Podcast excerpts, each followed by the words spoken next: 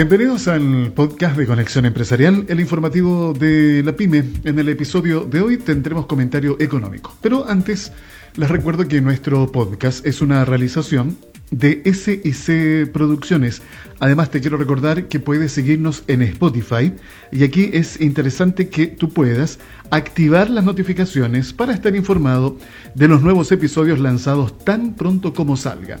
Baja la aplicación de Spotify y encuéntranos como Conexión Empresarial Chile. Economía. Les comento que el episodio de hoy es el último del año junto a Cristian Echeverría, director del Centro de Estudios en Economía y Negocios de la Universidad del Desarrollo, quien nos acompañó durante toda esta temporada con su comentario económico que nos permitió observar desde otra perspectiva los diferentes sucesos económicos que marcaron un año particularmente atípico. Gracias Cristian por compartir tu visión y análisis en este año 2020, ayudándonos a entender con mayor claridad los principales acontecimientos económicos de Chile y el resto del mundo. Bienvenido Cristian en este último encuentro de esta temporada. Hola Alfredo, sí, bueno, aquí estamos despidiendo este año 2020 y mirando hacia el 2021. Mm, eh, creo que será para todos sin duda un año inolvidable este que pasó y el que viene se ve menos difícil en un sentido, porque hemos aprendido a vivir con esta pandemia y porque está la expectativa y la perspectiva ya real, digamos, de que a poco eh, se va a ir inmunizando la población con, la vacuna. Sin embargo, eh, bueno, hay hartas cosas que conversar para este año que viene. Yo creo que ya el pasado, pasado ya prácticamente, ¿cierto? Eh, pero ahí vamos a profundizar en, cuando lo conversemos. Y eh, bueno, seguir cuidándonos, eso creo que es lo más importante de todo, en todo escenario. Así que gracias, Alfredo, y bueno, eh, quedo dispuesto a tus preguntas. Muy bien, me parece eso, dispuesto a las preguntas que comienzan en este instante, Cristian. Repasemos lo que ha estado pasando con las economías de América Latina, que según algunos estudios serán incapaces de recuperarse por completo en el 2021. En sus últimos balances anuales, Organismos internacionales condicionan la subida del PIB a una buena distribución de la vacuna y la permanencia de los estímulos fiscales. En una presentación como parte de su último balance preliminar de las economías de América Latina y el Caribe 2020, la CEPAL apuntó a cuatro factores que definirán la recuperación económica. La intensidad y propagación de la segunda ola de contagios, la agilidad para producir y distribuir las vacunas, la capacidad de cada país para continuar con los estímulos monetarios y fiscales y por último, las tensiones geopolíticas o sociales que puedan surgir. Antes de la pandemia, recordemos que América Latina ya mostraba un bajo crecimiento económico. La CEPAL señala que entre el 2014 y 2019 el crecimiento fue en promedio de 0,3% 0,2, eh, perdón, 0,3%, ya en promedio. En 2019, en específico, fue de 0,1%.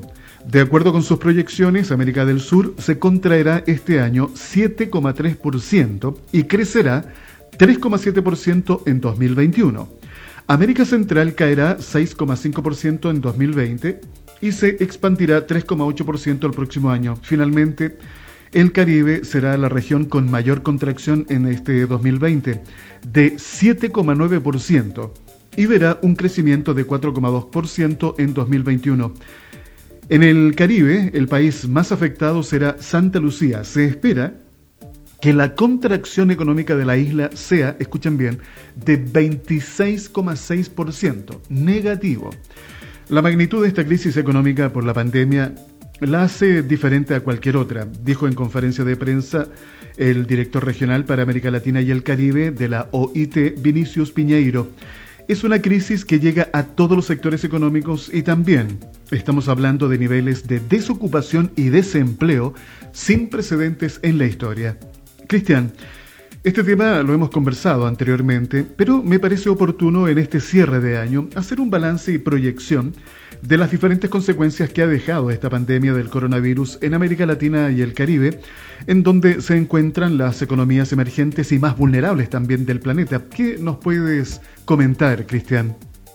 Bueno, efectivamente las consecuencias económicas de esta pandemia han sido devastadoras, es decir, eh, fueron de una velocidad sorprendente, sin precedentes, básicamente. ¿Por qué? Porque se, basó, se basó en razones, eh, digamos, eh, sanitarias, ¿cierto? De restricciones a la movilidad de las personas violentas impuestas sobre la marcha. a diferencia de todas las otras recesiones que hemos visto en el pasado que se incuban, se manifiestan, se acumulan y se van desarrollando a través de un número de años. Esta se manifestó completamente en un periodo, pero intensamente corto, en una cuestión de dos semanas, cuatro semanas.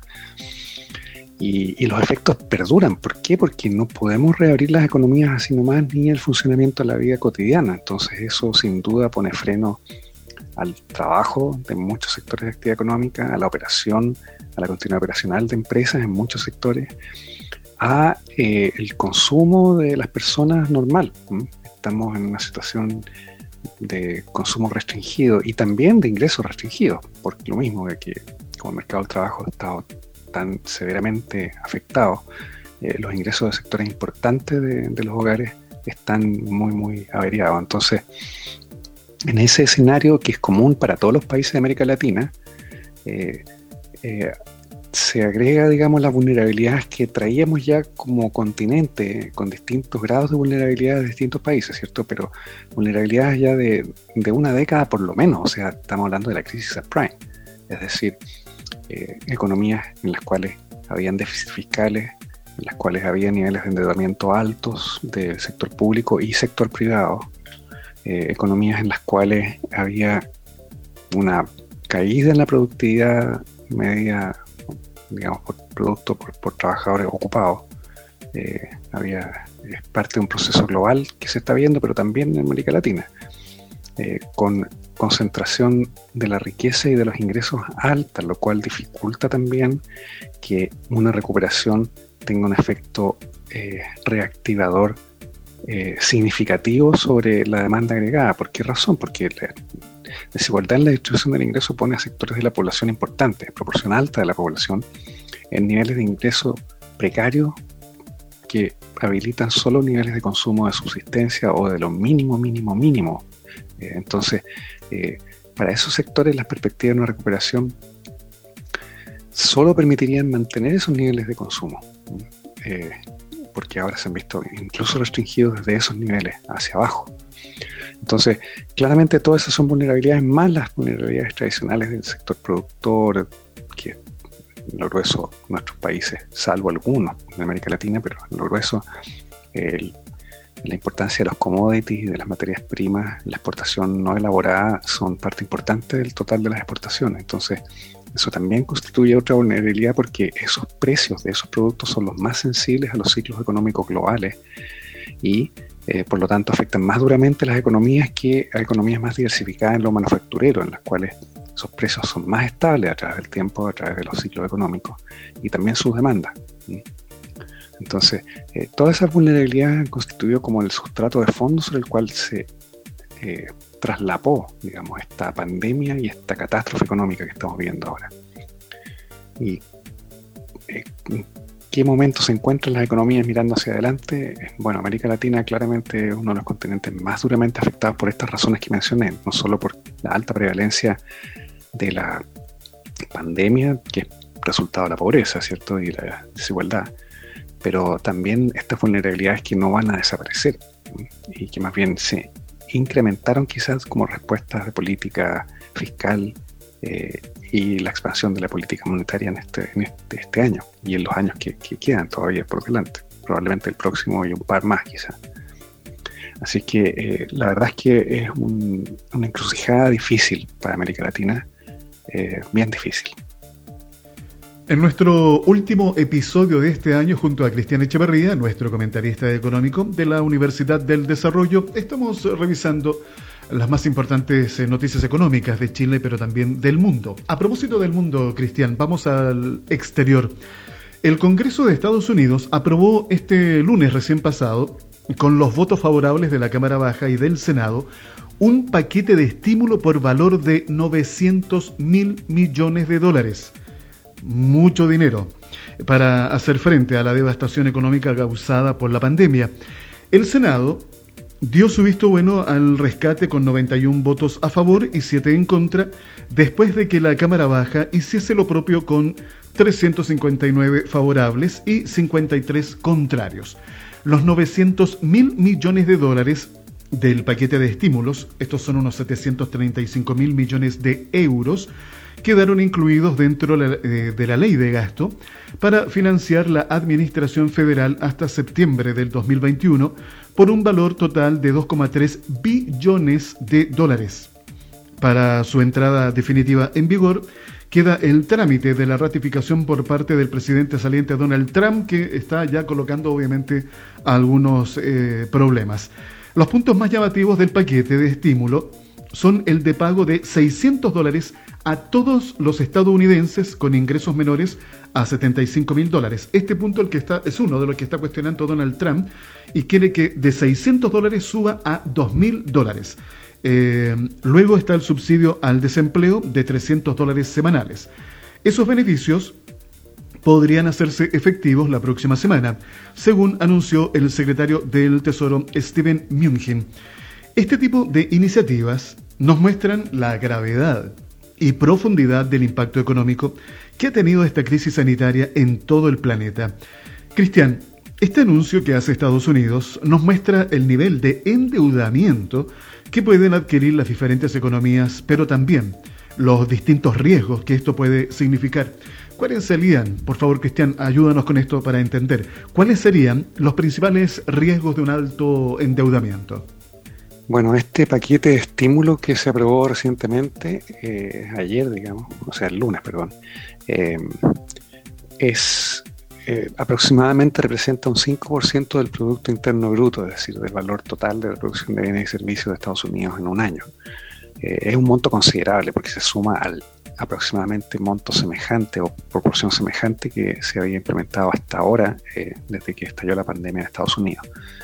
Entonces, eh, y, bueno, la forma de financiar esto claramente va a ser con endeudamiento de Estados Unidos, emisión de bonos del Tesoro, que hoy por hoy todavía siguen siendo considerados activos muy seguros y libres de riesgo de, no pago, en fin.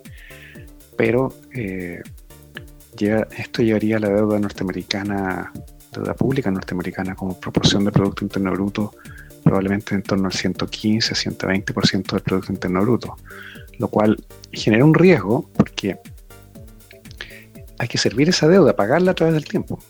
Y pagarla a través del tiempo significa que en años venideros eh, el gobierno norteamericano va a tener menos recursos disponibles para hacer sus políticas públicas y políticas sociales. ¿Por qué? Porque una parte de esos recursos van a ser destinados a eh, pagar esa, esta deuda que se ha incurrido ahora.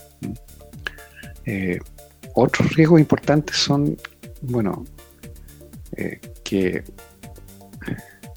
en el fondo queda pocos grados de libertad ahora para el gobierno también de implementar nuevos paquetes en el caso, en el caso ya de que la pandemia eh, recrudezca en las segundas o terceras olas, incluso a pesar de que se está difundiendo la vacuna, porque todos sabemos que los virus mutan, ya hay varias mutaciones a nivel mundial, incluso en Chile tenemos mutaciones y, eso implica que esta vacuna puede no ser efectiva y claro, ahora afortunadamente la tecnología médica ha asegurado, digamos, de que como son variantes del mismo virus, eh, es fácil reconfigurar las vacunas para, nuevas mutaciones. Entonces, pero estamos en un mejor terreno.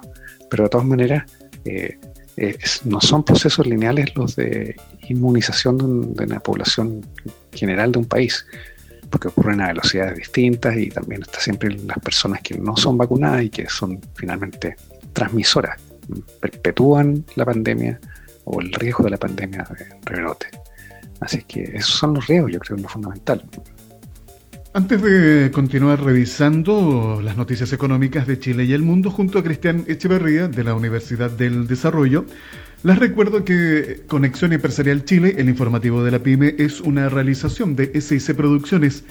¿Estás pensando en tu próxima estrategia de capacitación para tu equipo de trabajo? Te invito a utilizar la franquicia tributaria Sense de manera que puedas financiar los proyectos de capacitación que requieras y además potenciar formas de comunicación interna en tu empresa, utilizando esta moderna e innovadora herramienta de capacitación mediante el uso de podcasts para estos propósitos.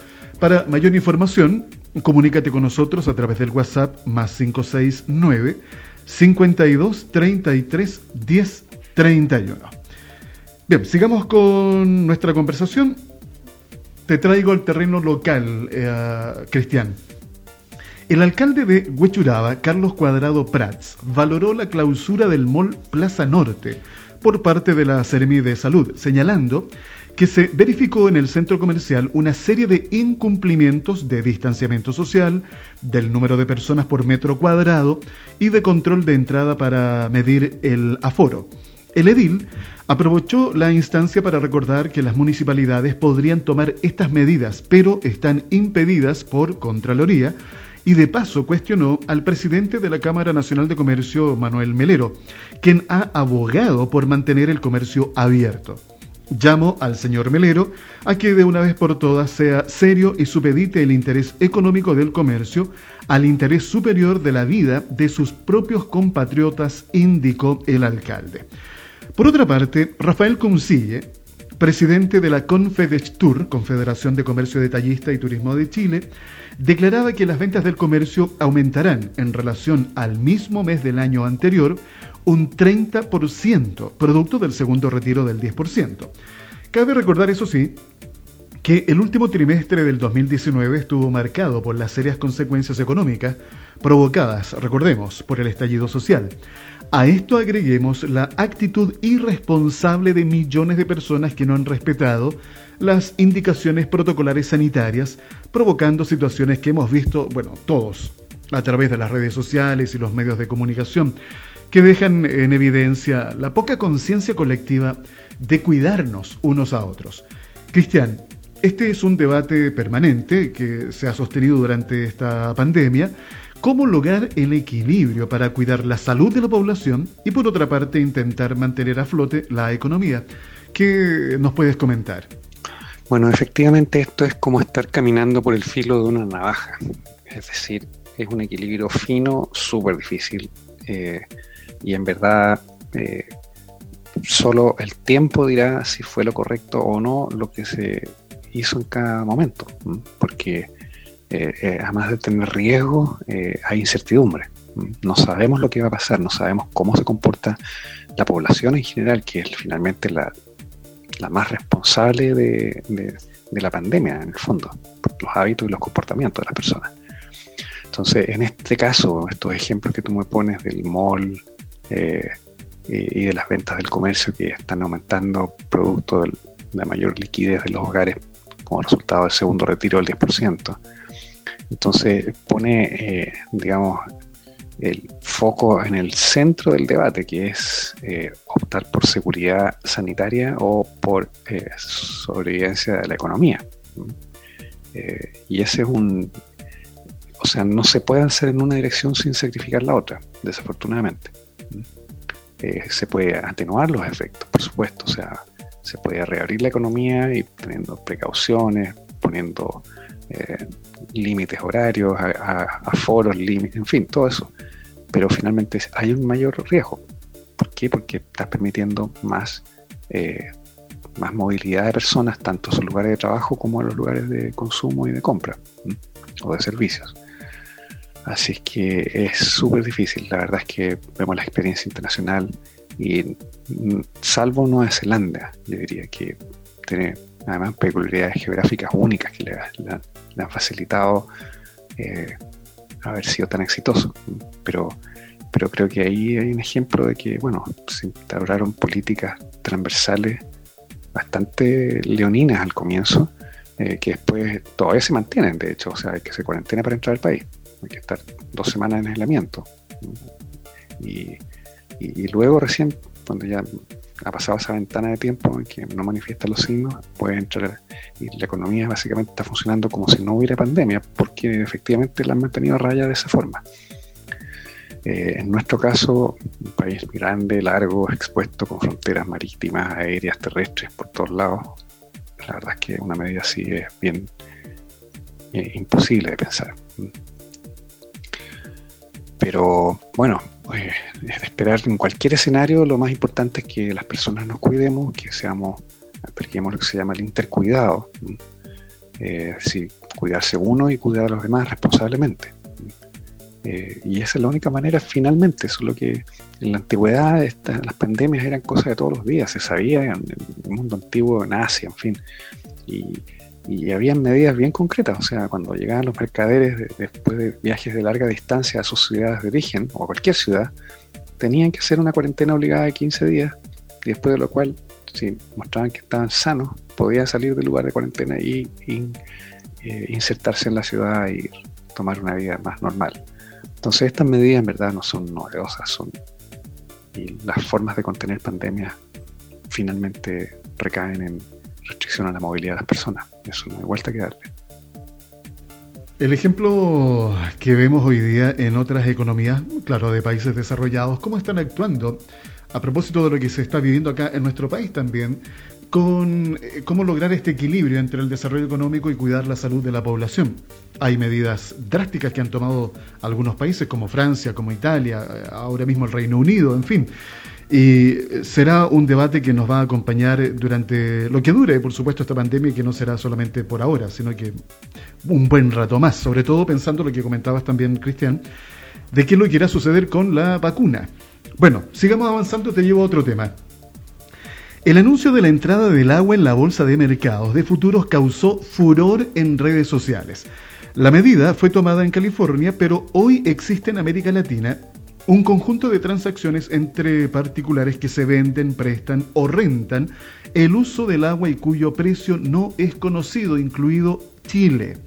Hace unos días, CME Group lanzó el primer contrato del mercado de futuros del agua del mundo que permite a los compradores y vendedores intercambiar un precio por la entrega de cantidades fijas de agua en un futuro.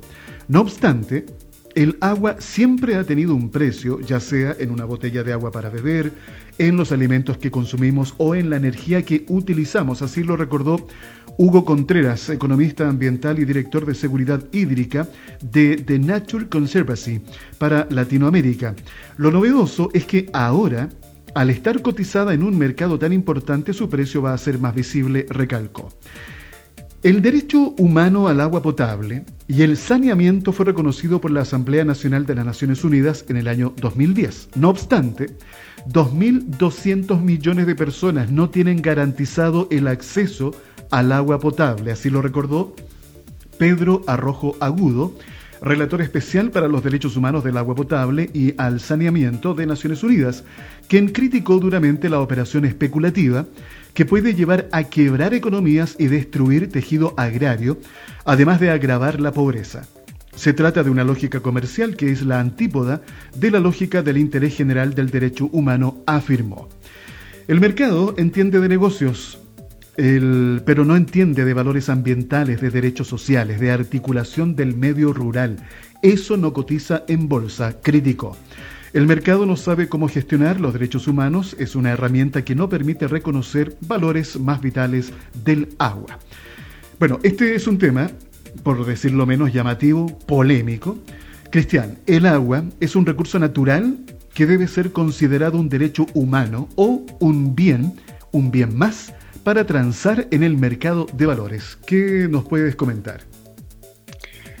Mira, Alfredo, yo creo que plantear eh, el tema del agua en polaridades eh, creo que más bien confunde y impide avanzar en, el diseño de soluciones, porque el hecho concreto es que vivimos en un mundo que está severamente depredado de recursos naturales renovables eh, y en particular el agua está siendo cada vez más escasa producto del cambio climático, es una realidad y la población sigue creciendo y esa es una segunda realidad. Entonces, plantear un derecho eh, y como a priori eh, a rajatabla, digamos, elude la realidad de que hay lugares en los cuales el agua escasea o ya no existe ¿ah? y ese derecho cesó, dejó de existir ¿ah? o esa como entonces eh, porque pensar en que existe el derecho, por ejemplo, para las comunidades rurales al interior de Salamanca, que eran lugares fértiles hace 30 años atrás o 40 años atrás y ahora son desiertos. Eh, obligaría al gobierno a tener que implementar una infraestructura hídrica y a sacar agua de otras partes para llevar para allá. Entonces, yo más bien creo que lo que hay que hacer es un enfoque híbrido mixto, es decir, tratar de balancear eh, el usar el mercado ¿ah? como, un mecanismo para que incentive inversión en reciclado de agua, en extracción de aguas nuevas, en obtención de agua de formas no convencionales, por ejemplo, humedad a partir de la humedad atmosférica, o eh, reforestación de zonas para permitir que se retenga más el agua en el, sustrato del terreno que cuando los terrenos están desertificados. En fin, hay un montón de cosas que... Entonces yo creo que más bien eh, de lo que se trata aquí es de como proyectar las demandas, proyectar las ofertas disponibles, proyectar eh, los cambios climáticos asociados, las brechas de agua y ver de qué forma mercado o asociaciones público-privadas o obras públicas más, en fin, ¿cierto? Ciencia y tecnología que apunten a una mezcla de cosas, no solo a disponer de más agua o, mantener cierto acceso al agua, sino que también cambiar los hábitos en los cuales usamos el agua. En Chile, por ejemplo, se derrocha agua. O sea, un país en el cual la verdad hay muy poca conciencia, dado el, avance que tenemos de nuestro cambio climático, hay muy poca conciencia del uso eficiente del agua. O sea, en Israel, eh, un país desértico, es como equivalente a Iquique al interior, por latitud y por todo. Eh, y sin embargo tienen una industria agrícola floreciente y las ciudades reciclan y en fin, hay formas muy creativas de usar la, escasa agua que tienen. Eh, y nosotros estamos, sin embargo, queriendo mantener nuestros hábitos de derroche de agua ¿ah? eh, como si fueran un derecho. Entonces yo creo que, por eso digo, creo que más bien, eh, más que enfocarlo como derechos o mercado, eh, creo que más bien hay que enfocarlo como un tema de un problema social, un problema del país y que involucra trabajo colectivo de todos, de quienes participan en los mercados ofreciendo o vendiendo agua o derechos de agua, de quienes consumen el agua, tanto a nivel hogares como a nivel productivo, eh, y de distintos mecanismos en los cuales se puede cerrar las brechas, incluyendo el mercado, pero no exclusivamente. Es un gran tema, ¿eh? el agua, el uso del agua, la administración del agua, el precio del agua. Bueno, como tú dices, Cristian, eh, hay que buscar un sistema híbrido que nos permita de alguna u otra forma poder administrar de buena, de buena manera el, agua. Recordemos que este es un recurso, el recurso hídrico que escasea en muchas partes del planeta y lo hemos hablado aquí mismo en estos podcasts de Conexión Empresarial Chile con eh, distintos especialistas, eh, la precariedad de este recurso que existe ya en muchas comunas en nuestro país y para qué hablar de otras partes del mundo. Bueno, el tema del agua sin lugar a dudas también nos mantendrá ocupado el próximo, el próximo año. Sabemos que nos ha tocado vivir un año particularmente difícil, duro, en donde hemos estado permanentemente al tanto de lo que sucede minuto a minuto con el desarrollo de esta pandemia del coronavirus, provocando altos niveles de contagio y cientos de miles de pérdidas humanas en todo el planeta. Creo que este 2020 lo recordaremos por siempre, por sus diferentes maneras que ha impactado cada una de nuestras vidas. En esta última pregunta de esta temporada 2020, quisiera pedirte, Cristian, que nos pudieras mencionar las noticias o sucesos económicos, políticos o sociales más destacados y significativos para ti de este año. ¿Qué nos cuentas, eh, Cristian? Bueno, lo más significativo, las cosas más significativas de este año, sin duda, la pandemia a nivel global y en nuestro país, ¿cierto? En marzo de este año, cuando comenzamos con las cuarentenas y restricciones. Eh, porque eso transformó nuestro país, nuestra economía, todo. O sea, nuestros hábitos, nuestra forma de ver el futuro. Las empresas no van a ser las mismas, ya no están siendo las mismas y no van a volver a ser las que había antes. O sea, una economía mucho más digitalizada, eh, así que eso creo que es uno de los hechos importantes de este año. Un segundo hecho importante es que Trump haya perdido las elecciones. y no haya salido reelegido. Creo que eso es súper importante. O sea, es un evento que el presidente incumbente no salga reelegido en la segunda vez que se presenta. Eh, eh, eso no pasaba hace tiempo y creo que es una buena señal en el sentido de que eh, abre el espacio a un cambio en el tono de las relaciones internacionales entre los países, de los cuales Estados Unidos es un líder. Entonces, el liderazgo de Trump, la verdad, que generó y alimentó una serie de conflictos geopolíticos, comerciales, eh, de acuerdos internacionales en cambios climáticos, en huellas de carbono, en fin, o sea, eh, cuidado del medio ambiente. fue, entonces, yo le asigno harto valor al cambio. Ahora, que se vaya Trump no significa igual el trumpismo quedó en Estados Unidos. Esos valores y esa actitud eh, va a tomar un tiempo que se transforme, sí que se transforma. Pero eso es importante. Ahora, dentro de este año también yo diría que para nosotros muy importante, quizás algo, quizás hasta más trascendente que la pandemia, es el proceso político social en el cual estamos, de cambio institucional, es decir, todo el proceso constituyente y lo que va a salir en los próximos años, ¿cierto? Eh, creo que es súper importante porque el estallido social eh, fue, digamos, algo estructurante para nuestro país, fue una manifestación de un problema que venía incubándose hace décadas, ¿cierto? De sectores de la población que no tenían cabida o escucha o no se sentían partícipes de la sociedad y que al final patearon la mesa. Eso es la verdad.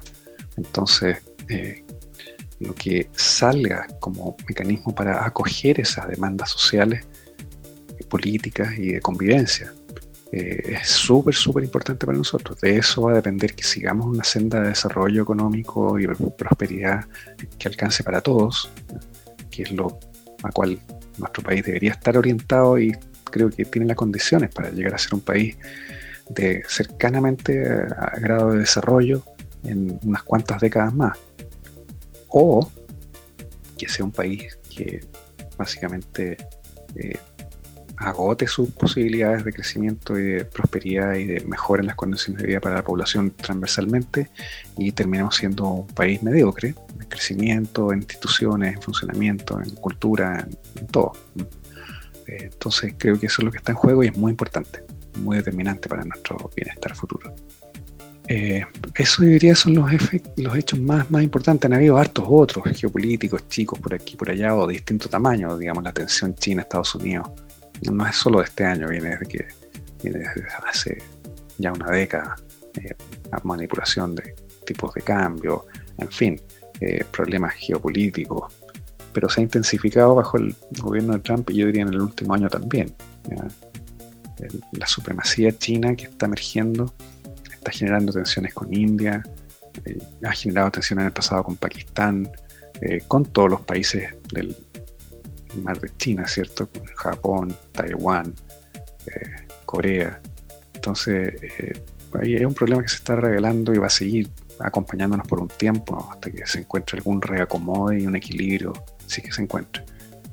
Así que eso yo diría son los hechos más, más destacables para mí, eh, por los efectos que tienen. Bien, al momento de despedirme, quiero reiterar mi agradecimiento por habernos acompañado durante todo este año, compartiendo tus visiones y comentarios sobre los diferentes temas que hemos abordado. Que estas fiestas de fin de año estén marcadas por la compañía de las familias y también para ti, Cristian, los mejores deseos de éxito para el 2021, que sabemos no será fácil, pero debemos poner toda nuestra energía para que cada uno de nuestros objetivos los podamos alcanzar. Un abrazo, Cristian y espero que sigamos conversando en la próxima temporada. Bueno, Alfredo, eh, espero que podamos seguir conversando en una próxima temporada y que estas conversaciones, reflexiones, más tus preguntas, que siempre son muy buenas, me hacen pensar, no son fáciles, eh, pero eh, sin duda son un aporte de estas reflexiones, espero, para estar dando ventanitas de conciencia, abriendo ventanitas de conciencia en todos estos temas tan relevantes que, hemos tocado en, este programa. Así que que estés muy bien, que tengas una feliz Navidad y ya nos veremos en una próxima. De esta forma nos estamos despidiendo de Cristian Echevarría, nuestro comentarista económico, director del Centro de Estudios en Economía y Negocios de la Universidad del Desarrollo, que como reitero, nos acompañó durante todo este año 2020. A propósito, les quiero también invitar, si ustedes quieren, por ejemplo, repasar eh, todas las conversaciones que hemos eh, mantenido con Cristian durante este año, recuerden que en la aplicación de Spotify ustedes pueden hacer una verdadera maratón de Conexión Empresarial Chile y seleccionar todos los episodios que hemos tenido con Cristian y recordar, repasar interesantes temas que hemos podido abordar.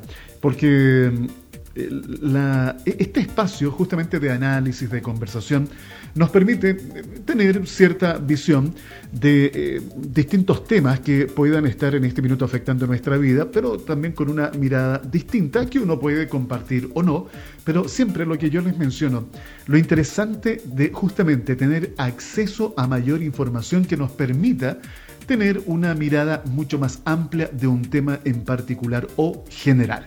Bien, de esta forma, entonces, eh, quiero recordarles bajar la aplicación de Spotify, nos encuentras como Conexión Empresarial Chile y activa las notificaciones para que puedas, apenas se lance un episodio, puedas estar contigo. Spotify, Conexión Empresarial Chile. Antes de terminar nuestro episodio de hoy de Conexión Empresarial Chile, el informativo de la PyME, les recuerdo que este podcast es realizado por SIC Producciones. Los tiempos actuales eh, nos exigen permanente capacitación y perfeccionamiento. Grupo Corporis y SIC Producciones ponen al alcance de todas las personas herramientas de aprendizaje que permitan aprovechar la tecnología disponible y flexibilizar la ejecución de los planes de capacitación facilitando procesos de microlearning, herramientas de alto valor en estos tiempos, donde precisamente el tiempo es una variable crítica en todos los equipos de trabajo y empresas de todos los tamaños. Si necesitas mayor información, puedes comunicarte a través del WhatsApp más 569 52 33 10 31. Conexión Empresarial es creado para optimizar las relaciones comerciales, impulsando la accesibilidad, la comunicación y dando apoyo permanente a las empresas en su proceso de modernización y de incorporación tecnológica.